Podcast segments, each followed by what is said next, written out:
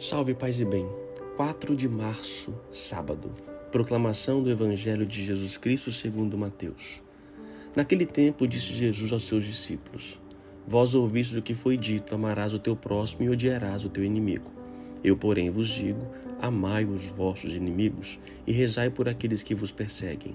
Assim vos tornareis filhos de vosso Pai que está nos céus porque ele faz nascer o sol sobre maus e bons e faz cair a chuva sobre justos e injustos.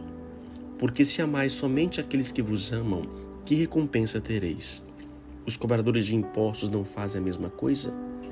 E se saudais somente os vossos irmãos, os que fazem o que fazeis de extraordinário? Os pagãos não fazem a mesma coisa? Portanto, sede perfeitos como o vosso Pai celeste é perfeito. Palavra da salvação.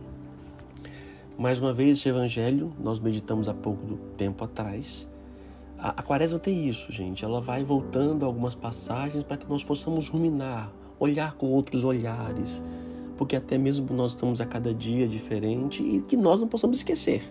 A ideia é essa, não cair no esquecimento. Sabemos que devemos amar. O amor é que nos planifica. É... Só que o que é amar, né? Diz aqui Vós ouviste que foi dito: amarás, amarás o teu próximo e odiarás o teu inimigo. Este odiarás o teu inimigo não está em nenhum lugar na Bíblia.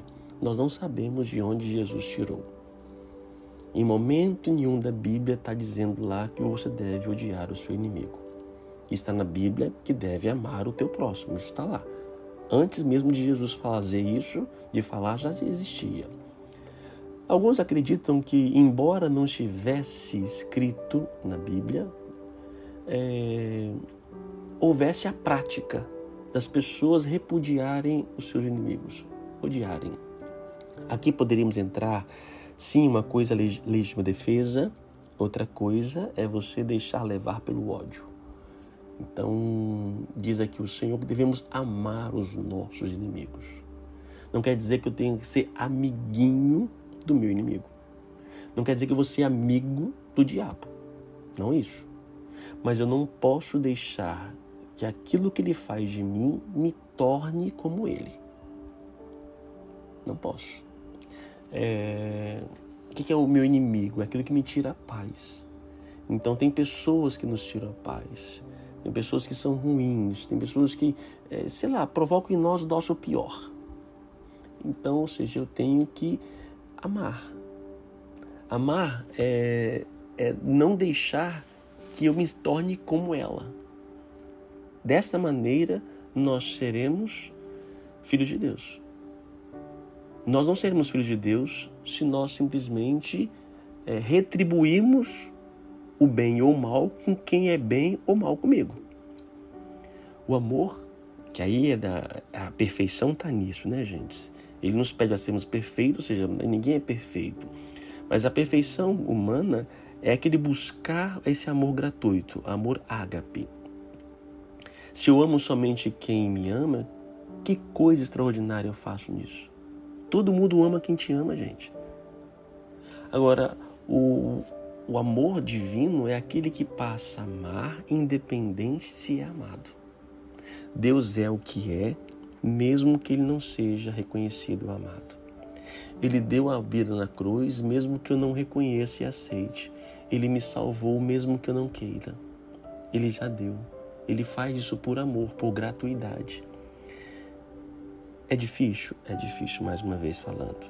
Mas é o caminho, gente. É o caminho para que eu possa ser pleno. Se eu vivo na parte da retribuição, quem é bom eu sou bom, quem é mal eu sou mal, eu não cresço. Eu não sou extraordinário. Se eu amo somente aqueles que me amam, o que, eu faço diferente demais disso? É fácil amar quem me ama. Agora, amar aquele que não ama, ou não deixar, é, não me mudar, eu não vou mudar porque o outro é indiferente comigo.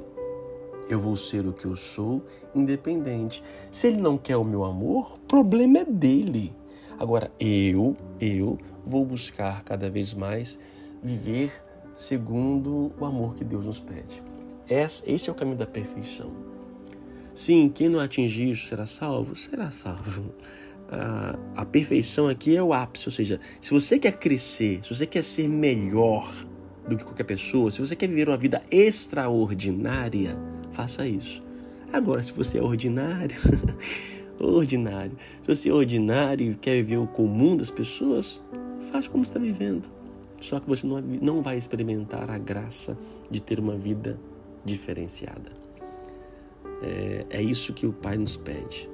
Essa perfeição do amor gratuito, mesmo para aqueles que me fazem mal. Que Deus os abençoe. Pai, Filho e Espírito Santo. Amém. A palavra é inimigo. Quem é o seu inimigo? O que acontece, o que faz para tirar a sua paz?